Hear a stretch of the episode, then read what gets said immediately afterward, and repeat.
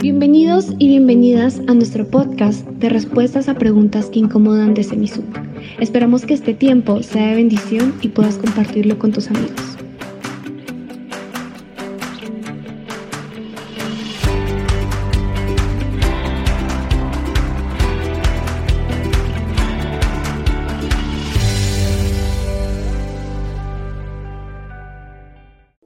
nunca yo pensé que yo voy a estar aquí en América Latina. Yo, yo soy de campo, yo soy un, un, un campesino.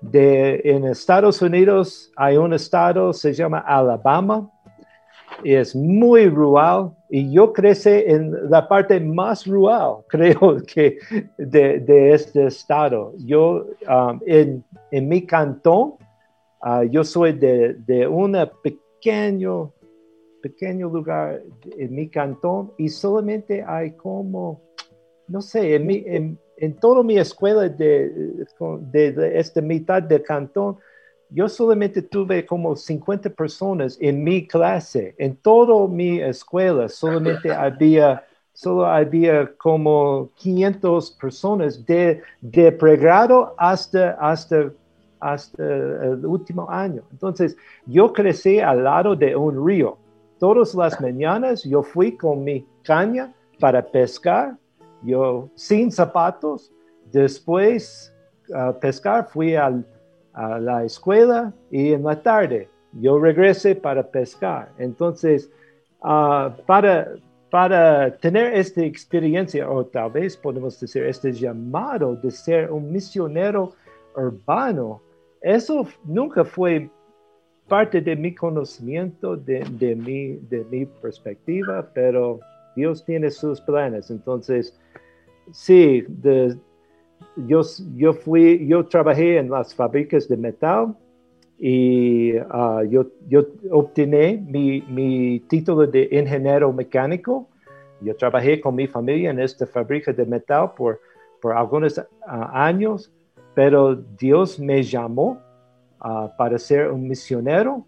Ah, fue, fue una experiencia increíble. Um, no sé cómo explicarlo, pero no fue posible negar que fue el llamado de Dios. Ah, cuando yo tuve como 30 años, mi, mi, hija, Jordana, ella tuvo un tumor bien grande en su espalda. los médicos dijo que necesitamos orar Ah, necesitamos operar, operar y sacar este tumor. Tamita y yo empezamos de orar por ella.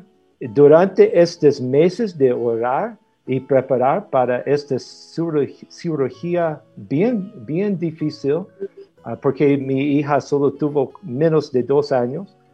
Um, Tamita y yo, mi esposa, oramos y Um, cuando yo estuve al punto de, orar por mi hija, pero Dios estuvo, estuvo haciendo algo en mi corazón. Y por fin yo dije a él, yo recuerdo claramente, en una noche yo dije, no me importa Dios, yo voy a hacer lo que, lo que tú quieres. En esta noche, um, Dios sanó mi hijo, mi hija, uh, este tumor se fue a los médicos. ¿Qué pasó con eso? Y en este momento, cuando yo, ¿cómo se dice? Renunciar mi vida. Uh, I gave my life. Uh, y dijo a Jesús, no me importa, voy a hacer lo que, lo que usted quiere. En este momento, Él me dijo claramente que tú necesitas ser preparado para preparar otros por la misión de Dios. Mm. En este momento yo no sabía que, que, que, la iglesia de Dios tuvo un seminario. Yo no sé nada de, de teología ni escribirlo. Ah, pero en dos semanas yo, yo, yo transicioné y yo empecé mis estudios en un seminario de nuestra denominación de la Iglesia de Dios yo en un año yo dejé todo mi trabajo con mi familia. Yo empecé de vivir en la ciudad de Atlanta para sembrar una iglesia con un equipo en una comunidad de inmigrantes ilegales. En este momento yo empecé, de, aprender cosas um, de la vida real, podemos decir, de la gente uh, urbana. Y después de terminar el seminario, yo recibí un llamado de un misionero, uh, Ricardo Walter. Nosotros empezamos a conversar y él me dijo, ¿tú conoces lo que estamos haciendo allá en Quito, Ecuador? Yo dije, ¿dónde está Quito, Ecuador? Yo no sabía, yo no sabía nada de Quito ni Ecuador. Y es impresionante, en un año yo dejé toda mi vida otra vez para uh, transicionar y vivir aquí en Quito, um, Quito, Ecuador. Hace 13 años, amigo, yo llegué aquí. Uh, yo recuerdo que, que um, uh, tal vez eh, nosotros jugamos básquetbol y cosas, pero ahora yo, yo soy viejo, no, no, no puedo hacer cosas como eso, pero uh, sí, yo recuerdo, tú, tú fue campeón de, de este volley y todo eso en Simisud y jugamos todo eso, pero sí, eso es parte de mi aventura. Y no sé si eso es parte de la conversación, pero gracias por la oportunidad de, de, de expresarlo. Fíjate, fíjate, Bobby, que lo que compartes tiene que ver precisamente con esa experiencia pentecostal mm. que, que, mencionaba el profesor Abiud al principio, que no es solo el, el tiempo de investigación, sino esa, esa, esa manera en que se intersecta con la experiencia. Mm. Eh, en, en, esa pequeña biografía ya has compartido mucho de lo que vienen a ser incluso distintivos de lo que es la experiencia pentecostal, eh, porque creo que aquellos que eh, conocemos el pentecostalismo desde esa vivencia, podemos probablemente escucharte y decir, he escuchado experiencias similares o he vivido experiencias similares. Para complementar de tu experiencia aquí en Ecuador, nos mencionas que llevas aquí 13 años y solamente cuéntanos un poquito acerca de precisamente la labor que han estado realizando eh, aquí eh, y esa parte, esa, esa, experiencia intercultural, ¿no? Que, que, llegas a Ecuador, vienes del contexto norteamericano y, y, la vivencia, e incluso no estás hablando en español, estás hablando muy bien en español, pero esa transición, ¿no? De, de, de tener que aprender un nuevo idioma, la interacción con esta cultura, eh, que es algo muy importante dentro de lo que es la misión. Sí, es, es muy, muy importante de, para ser un misionero es para conectar con, con, el campo, con la gente, comer lo que, lo que ellos están comiendo, uh, empezar de, jugar como ellos. Yo nunca jugué uh, fútbol en mi vida porque no es parte de, de mi de mi cultura, ¿no? En, Alabama, ¿no? No jugamos eso. Pero cuando yo llegué a Simisud, sí, yo empecé de tratar, tratar de jugar. fue, fue experiencias bien interesantes tratar de jugar con, con los estudiantes. Pero para, para, orientarles un poquito más de, de, mi experiencia transcultural, es importante de de hablar un poquito de mi experiencia uh, misionera en, una ciudad, Atlanta, eh, que es una ciudad urbana. Eh, y yo, yo viví allá en esta ciudad de Atlanta por cinco años, trabajando con un ministerio se llama Ciudad de, Refugio, City of Refuge. Y um, este es un ministerio que trabaja específicamente con, con los con los pobres. Y en este contexto, porque es un ministerio pentecostal, um, yo observé algunas personas llegando a este ministerio, bien pobres, sin recursos, sin educación, sin casi nada, solamente con, con ¿cómo se dice? Broken dreams and broken hearts. Eh, con sueños rotos y corazones rotos. Sí, sí, sin casi nada. Pero en, en este ministerio, sí, nosotros hicimos algunas acciones sociales para ayudarles uh, con comida, con buscar por trabajo, para mejorar su vida, cosas como eso. Pero también había una iglesia donde ellos pudieron uh, uh, estudiar la Biblia o asistir a los cultos. Y algunas de estas personas tuvieron, um, tuvieron una, una conexión con Dios bien profundo, ¿no? Y con el Espíritu Santo que había una, una transformación increíble en sus vidas espirituales, pero también manifestaciones de, de estas transformaciones internas en sus compartimientos, en sus actitudes. Y en, en poco tiempo ellos encontraron, por ejemplo, un buen trabajo, había restauraciones de sus, de, sus relaciones con, miembros de su familia, había, um, había estos um, cambios profundos en sus vidas.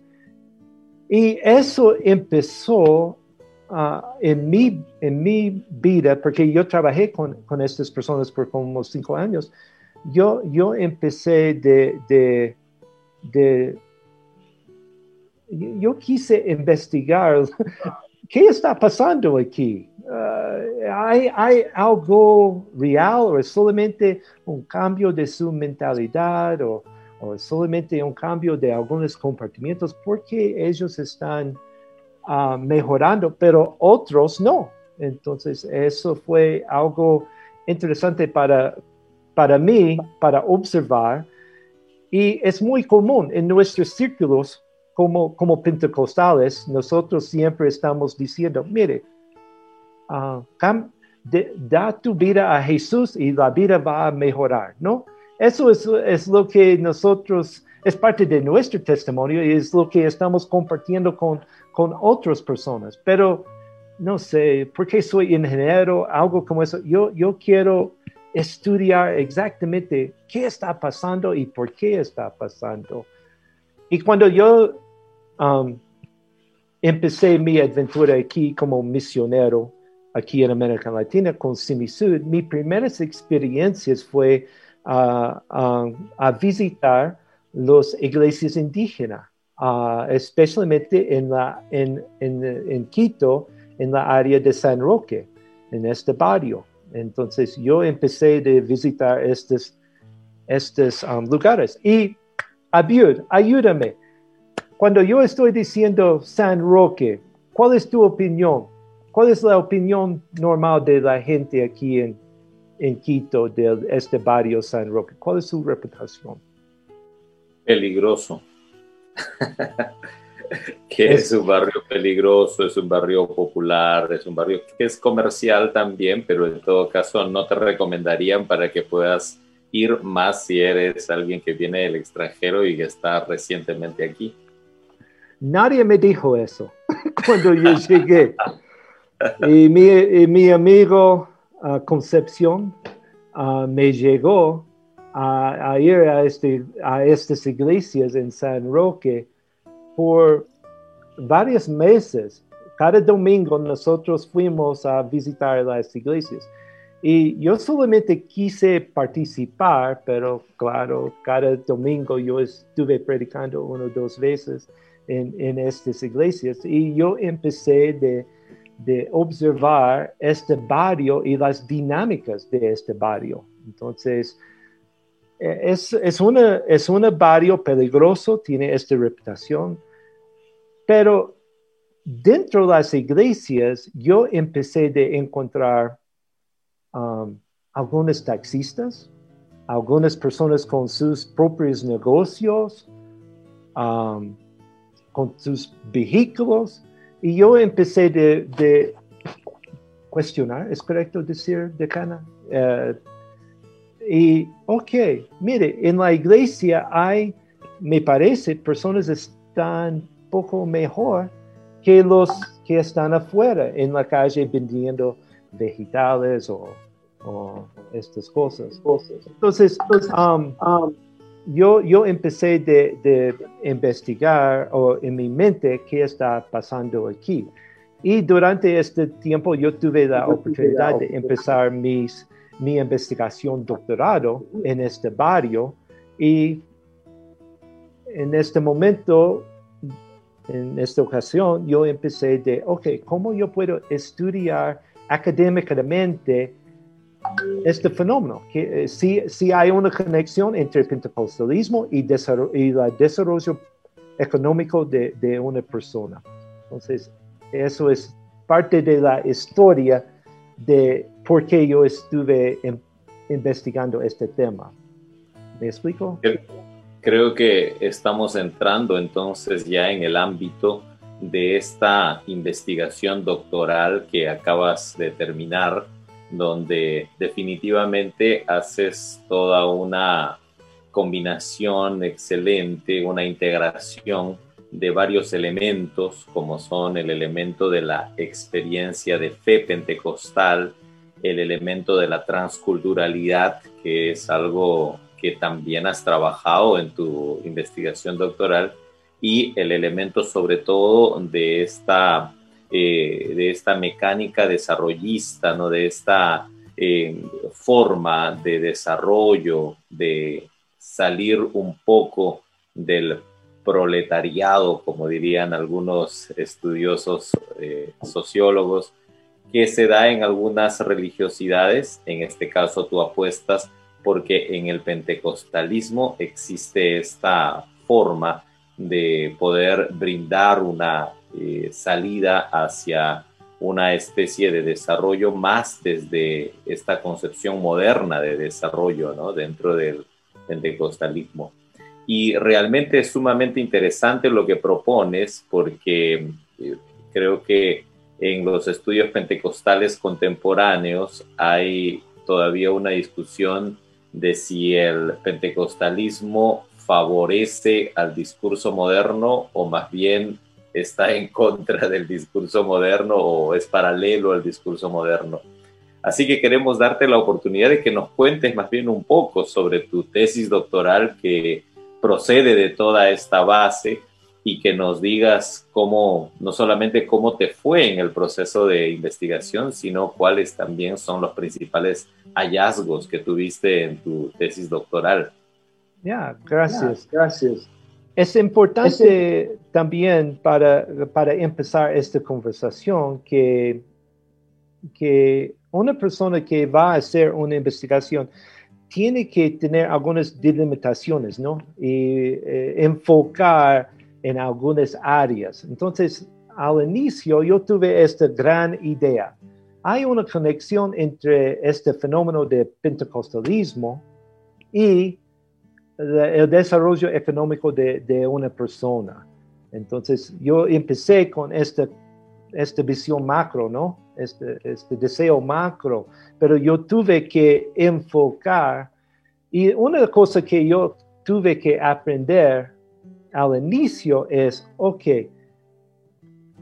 cuando estamos diciendo pentecostalismo, por ejemplo, o religión, tuve que, asegurar que, las personas de que yo estoy tratando de comunicar y que ellos entienden de lo que yo estoy explicando o describiendo. Y Abiu, yo creo que tú también tuviste esta, esta oportunidad con tu, con, con tu título o tu investigación con Flaxo, ¿no? Entonces, normalmente la área de desarrollo económico, eso es una, es una es una área de, investigación secular, ¿no? Es una ciencia social, ¿no? Y es una, eh, es una área de, académico. Entonces, muchas veces nosotros en el mundo pentecostal o en el mundo eclesiológico, perdón, en la church world, en, en, este en este mundo, nosotros estamos usando términos, pero el mundo secular no entiende bien de lo que nosotros estamos tratando de decir o comunicar. Entonces, eso fue una cosa que yo tuve que aprender al inicio y porque yo estuve tratando de, comunicar a este, a este mundo secular, se llama economistas o personas, antropólogos, uh, y ellos tienen algunos términos que no corresponden directamente a los conocimientos o los conceptos que, que nosotros usamos aquí en, el mundo religioso, ¿no? Entonces, um, esta este fue una, una de mis primeras cosas para hacer. Entonces, por eso yo voy a compartir mi pantalla Ah, porque yo tengo algunas cosas y espero que va a funcionar para ayudarnos en esta conversación. Veamos. Entonces, ¿puede ver mi pantalla? ¿Está bien? Ok. Entonces, eso, al final, eso fue, fue mi, mi proyecto porque es, es una es una investigación interdisciplinaria. Es decir, que, que en el mundo académico muchas veces Muchas veces los teólogos están tratando de comunicar conceptos o experiencias o, algo que no corresponde a los términos que usan los, los académicos en el mundo secular. Entonces, para mí, yo traté de enfocar en tres áreas. Entonces, yo, yo enfoqué en el área religioso, también en este mundo de psicología y también en el mundo de economic, economics, economía. Entonces, para tratar de tener esta conversación entre estos tres, tres mundos, fue, fue una experiencia bien difícil, pero para mí fue muy, muy rico también este, esta experiencia. Entonces yo, yo enfoqué en la área de ¿cómo se dice? Ah, compromiso afectivo, creo. Entonces es, es la conexión de, muy profundo. No es más que conocimiento, es más que experiencia, es algo de su corazón. Entonces es, es, una, es una conexión afect, afectiva. ¿Es correcto, Decana? Uh, uh, ok, gracias. Sí, es un término que También durante esta investigación yo, yo, yo delimité o yo enfoqué en la área es, eh, la palabra en inglés es agencia, es personal agency, agencia personal. Entonces, es cuando una persona eh, va a empezar de actuar a sí mismo. Entonces, eh, no, no solamente es, va a permitir al mundo para um, actuar a, a, la persona, pero la persona va a empezar de actuar por sí mismo. ¿Me explico, decana? ¿Está bien? Ok. Y la otra, durante mi investigación con, con este, con, en este barrio, con los Quichua, ah, yo, yo, yo enfoqué en la área de identidad. Pero en estas tres áreas también yo tuve que, que enfocar o delimitar un poquito más también. Entonces, por eso, eso es, en un seminario como Simisu, nosotros siempre estamos tratando de comunicar a los estudiantes lo más específico su investigación, lo más eh, eh, el, mejor, ¿no? Porque es, es importante continuar a, a, enfocar y delimitar para tener un resultado profundo, ¿no? Y no solamente superficial. Entonces, durante mi investigación, yo, yo empecé de trabajar y enfocar mi investigación en esta área del el pentecostalismo de las quichua de Ecuador, que es bien diferente que el pentecostalismo de los mestizos. De, es bien diferente que los de los eh, del pentecostalismo de África. Eh, entonces es importante enfocar y en una en un área y yo enfoqué mi investigación en el pentecostalismo de los quichua aquí en Ecuador. La otra área en lo que yo enfoqué es la área de autopercepción. Entonces, el, término de identidad es, es muy ambiguo, es, es, muy, es muy general. Y, y, para enfocar y trabajar con el departamento de, de psicología en en mi seminario, en, el seminario de Fuller, nosotros elegimos a enfocar en solamente en un área se llama uh, autopercepción y también enfocamos en una, en una área específica se llama autoestigma. Entonces, ¿qué es autoestigma? Entonces, durante mi experiencia de, de, de visitar San Roque cada fin de semana, de tener conversaciones ah, y escuchar sus historias, yo empecé de, recibir testimonios de, discriminación. Podemos decir de, experiencias de, no sé si es correcto aquí, pero racismo, ¿no? Es, es, es, es mal experiencias y este fenómeno de, que otra persona está diciendo, y eso es las palabras de ellos. Entonces, no es mi, quiero, clarificar. Eso, yo no estoy diciendo que esto es, es cosas correctas ni, ni palabras correctas para decir a otras personas. Yo solamente estoy compartiendo las experiencias de lo que ellos me, me dijo de que ellos estuvieron en un bus y que una persona dijo que ah, es una persona sucio, por ejemplo, o es um, o está diciendo a ellos que ah, usted eh, como indígena usted es vago, ah, cosas como eso, cosas negativas a ellos. Eso es un estigma, ¿no?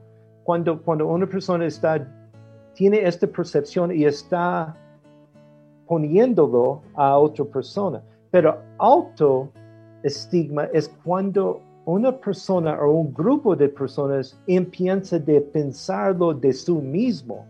Entonces, yo soy vago o tal vez somos sucios, algo como eso. Entonces, yo enfoqué en este, en este fenómeno de psicología, el psicológico, este fenómeno psicológico de autoestigma. Entonces, hay, hay, hay formas o es posible evaluar y medir es este, este fenómeno. Y la última fue, uh, la última área fue este área de funcionamiento económico personal dentro de una economía que existe en, San Roque, que es economía de mercado. Perdón. Entonces yo enfoqué en estas, en estas tres áreas. Yo hice más de 1.200 encuestas en el mercado de San Roque.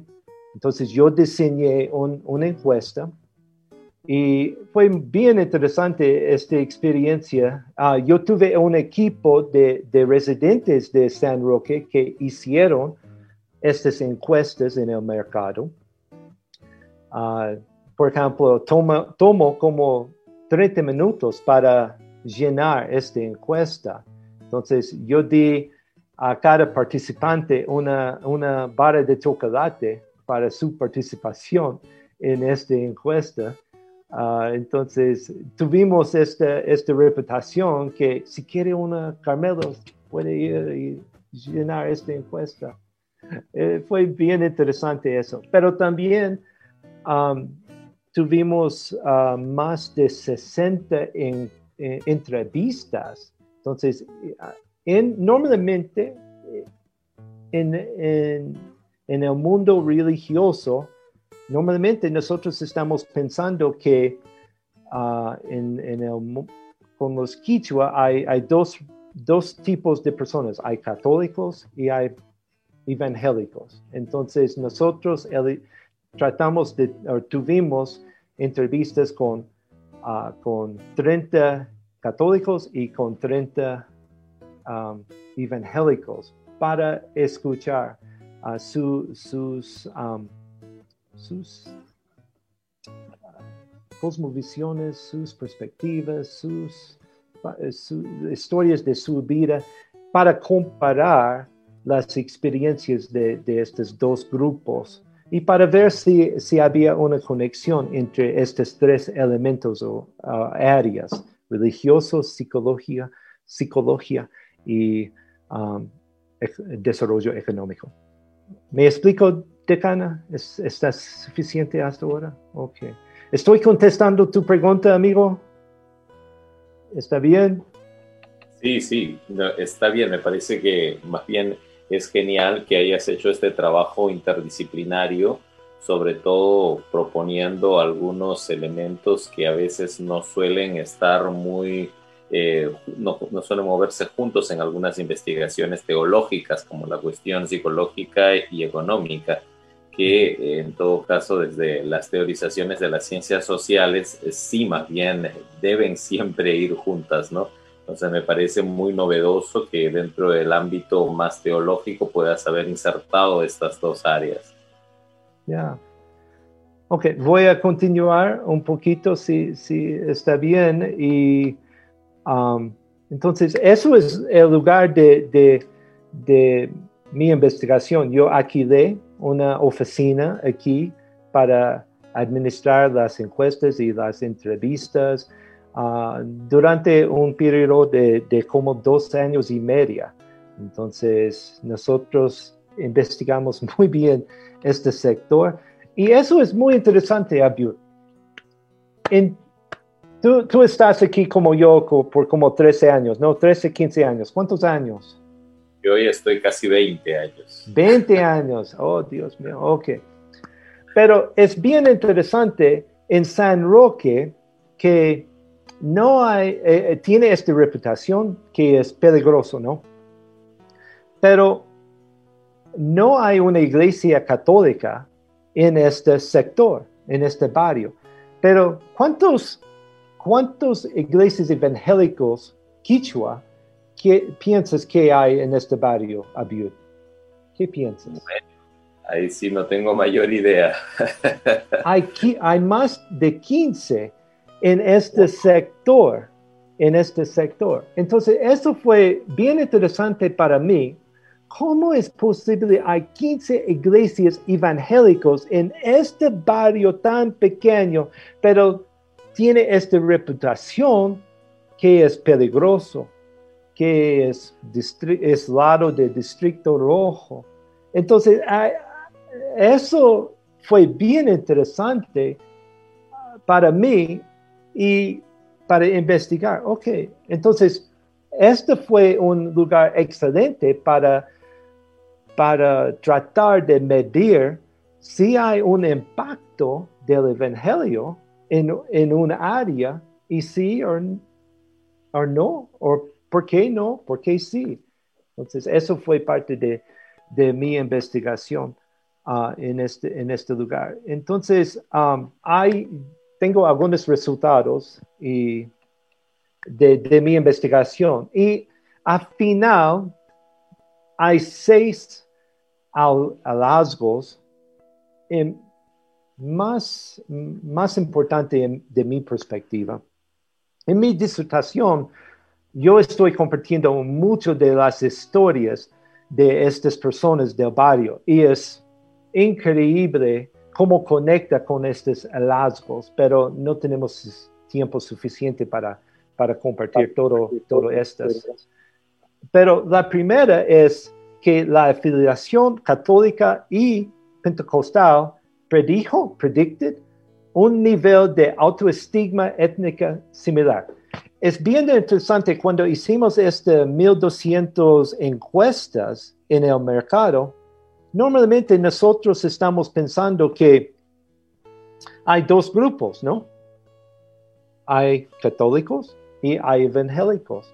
Pero una cosa que nosotros encontramos es que hay un buen grupo, buen número de, de, las personas que dicen, yo, yo, no soy, yo no soy católico ni evangélico. Eso fue una sorpresa para mí en mi investigación. Y cuando hace una buena investigación, normalmente hay estas, hay estas sorpresas, ¿no? Que ah, yo, yo, yo entré a este campo pensando que hay dos tipos de, de quichua aquí en San Roque. Hay católicos y hay evangélicos. Pero encontré un gran porcentaje 10% de, de religious nuns. No tiene religión. Y a veces nosotros en el mundo religioso estamos pensando, ok, eso es los jóvenes, ellos están más que nada que, que están diciendo no tengo religión, pero no, en, en mi investigación fue de todas edades.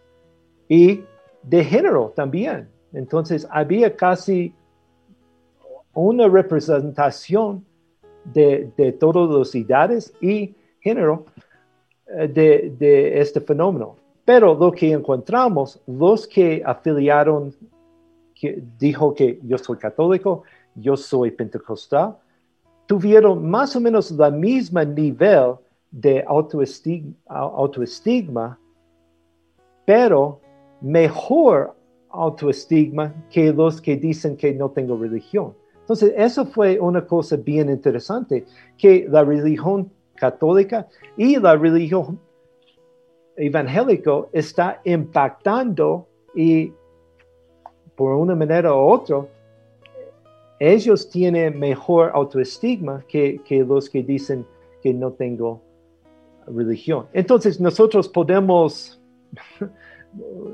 podemos empezar de, tratar de explicarlo, you know, por ejemplo, para no tener religión es otra forma de, estigma o, o, tal vez religión está funcionando como una ¿cómo se dice buffer, uh, Jennifer? Una, una cosa que está um, ayudando eh, el impacto. Sería la, mejor manera, está ayudando, está reduciendo el impacto. Ya, entonces, pero de mi investigación con las encuestas, porque las encuestas solamente es números, no, no es posible divinir, divinir, ¿es correcto? Divine, divine. Um, qué, es la razón, pero solamente había esta estadística. Pero también nosotros encontramos que, había una, la persona, el grupos que tienen menos autoestigma tuvieron mejor economía personal. Eso fue interesante también. Había una buena conexión. Lo, mejor tu autoestigma, el menos, eh, el menor, menos autoestigma significa mejor economía personal. Entonces, eso fue interesante también. Había una conexión entre, entre estos elementos. Pero una cosa muy interesante que encontramos es que la afiliación pentecostal significa una mejor conexión o compromiso con el sector bancario formal. Ellos tuvieron cuentas uh, del banco. Entonces, eh, fue bien interesante que, los quichua católicos en, este barrio, muchos, uh, la mayoría, no tuvieron cuentas en el banco. Pero los evangélicos, ellos tuvieron, más, más tuvieron, podemos decir, más tuvieron estas, estas cuentas en el banco. Y hay muchos estudios, eh, tal vez tú encontraste algunos de estos estudios en Flasco, Abud, que, que cuando una persona tiene una cuenta o una conexión al sector formal eh, de sector formal de economía, como tener cuenta de banco o tener um, un trabajo um, fijo. Uh, hay, muchos mejores en, su vida, um, no solamente de su bienestar, pero también del nivel de educación de sus hijos. De, hay muchas conexiones a los mejores cuando una persona tiene por ejemplo, cuentas en un banco. Es bien interesante eso. Entonces, eso es tres que, que están um, saliendo de, de, mi investigación de estas encuestas. Entonces, también yo hice estas, estas um, entrevistas para ayudarme a entender y describir, ok, hay, hay estas cosas, que, hay estas estadísticas de las encuestas, pero, ok, ¿para qué? ¿Por qué?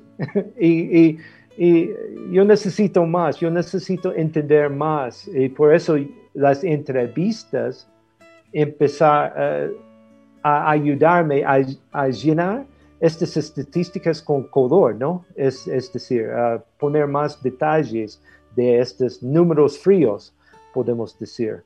Entonces, en, este, en estas encuestas y entrevistas, fue interesante que los pentecostales se muestren más optimistas que los no pentecostales. pentecostales. Y para nosotros, yo sé que, duh, sí, claro, pero para el mundo académico, el mundo secular, yo tuve que probar y, también demostrar académicamente que, ah, sí, ellos, ellos son más optimistas que, los que no son pentecostales. Entonces, eso fue otro resultado. Y también había estos indicadores limitados de una ética pentecostal que operé en San Roque. Ok, déjame asegurar.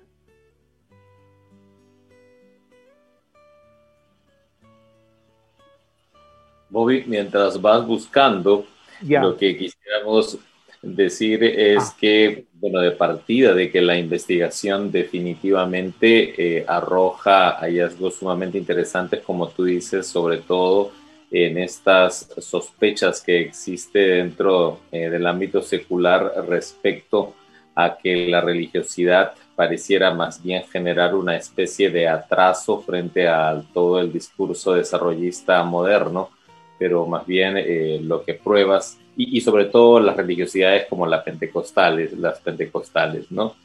Pero lo que vas probando tú es que en realidad más bien existiría una especie de eh, mejoramiento, pero no solamente por una cuestión eh, propia de la adopción de, de, este sistema capitalista, sino por una transformación más bien de personalidad, de una transformación más profunda y creo que eso me parece una, cuestión muy interesante.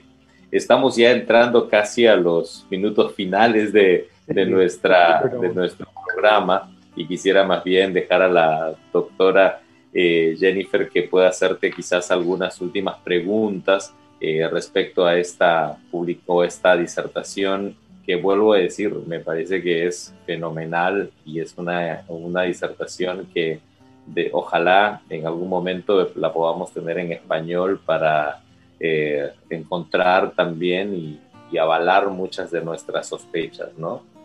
Adelante, Jennifer. Creo que una de las cosas, escuchando los resultados, los hallazgos de la investigación, es poder ver lo, el, aporte significativo que hace una investigación. En un momento tú decías, hay un hallazgo que el que lo escucha puede decir, ah, bueno, cuando decías lo de que el optimismo entre los pentecostales, y tú dices, bueno, claro, pero cuando hacemos este tipo de investigación, precisamente ese rigor nos permite afirmar desde lo que son las, en, este caso, las ciencias sociales, el poder afirmar esto a través de datos empíricos de, lo que se está hablando. Y entonces a mí más bien me gustaría que nos des algunas preguntas tú. Eh, que cuando nosotros terminamos una investigación, solemos terminar con recomendaciones para futuras investigaciones. Y, me gustaría que, habiendo hecho esta investigación, nos compartas quizás personas que quieran seguir investigando sobre este tema.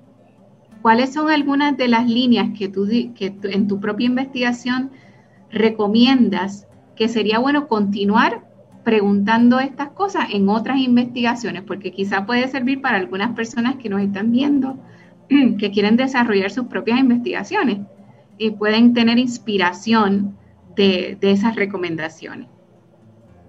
Bien interesante esta pregunta y hay muchos, y en mi disertación hay, hay muchas recomendaciones, pero uno es que, y no, no estoy diciendo mal, pero en el mundo secular hay mucha ignorancia de, de religión en, en, en, en general. Para ellos, muchos, muchos de ellos, es mejor ahora, pero solamente en las últimas 20, 25 años hay esta um, abierta, un poquito más apertura. Apertura de, de, este fenómeno de religión. Entonces, por el mundo secular, si tú estás tratando de comunicar con, con el mundo de economía o de psicología, muchas veces ellos están poniendo religión como, como un grupo total. Entonces, no importa si es católico, si es pentecostal, si es um, otra religión de, Asia, todo es religión y ellos no entienden bien de, ok, ¿qué, qué, qué es la diferencia entre catolicismo y pentecostalismo? Ni ok, pentecostalismo, ¿cuál es la diferencia entre neopentecostalismo y uh, pentecostalismo clásico? Para ellos no hay diferencia, todo es religión y muchas veces es malo, es, es tradición y debemos votarlo, pero la realidad es que religión es la realidad por muchas personas, es parte de su esencia. Entonces, no es posible sacarlo y estudiar un fenómeno como economía o antropología solamente independientemente de, de religión de, de, la de la comunidad de la persona. Entonces, para mí, si, si tú estás preguntándome cuál es la recomendación para continuar estas investigaciones, es hacer investigaciones de, de la uniqueness, la, de lo único. Lo único de, la religión de, un barrio, de, un grupo de personas, es, significa mucho de lo que religión es por una, por una comunidad y por un grupo de personas. Y por eso yo estoy más que contento que en Simi Sud los estudiantes están haciendo buenas investigaciones de, su iglesia, de su comunidad, de su área de interés y están haciendo estas conexiones y siempre están empujando la conversación más allá. Y por eso, gracias por esta oportunidad de compartir un poquito más. Próxima vez vamos a hablar de hermenéuticas pentecostales y lo que yo encontré en este barrio y cómo ellos están interactuando con la palabra de Dios y cosas como eso, porque es, es bien interesante cuando hace una investigación profundo de, de, religión en un, en un barrio y un sector. Es increíble lo que puede encontrar. Y gracias por esta oportunidad de compartir mi experiencia y vida y investigación con ustedes. Más bien gracias a ti, Bobby, porque me parece que esto último que decías también responde a una de las preguntas que nos formulaba Jorge Erasmo Zárate en la sección de comentarios. ¿Por qué existen diferentes denominaciones pentecostales, bueno, en México y en otros países? Ese carácter de único que decías, ese carácter de propio, ese carácter que el pentecostalismo ha logrado eh, sacar de las culturas propias y volverlas o mezclarlas con la, con la religiosidad, han hecho de que se formen una diversidad, diversidad de pentecostalismos que no es fácil de explicar, pero sí es fácil de distinguir, ¿no? O sea, sí es posible distinguir que realmente el carácter único de las culturas hace que existan también muchos pentecostalismos. Te agradezco de manera muy particular, me parece muy interesante realmente hacer una investigación tan grande como la que has hecho de mucho esfuerzo, pero que a la vez eh, brota y deja resultados que son bastante contundentes, ¿no? Por todo el, esfuerzo investigativo que has desarrollado y nos enorgullece que dentro del seminario podamos tener una investigación de tanta calidad como la tuya y no solamente en el seminario, sino en el mundo pentecostal.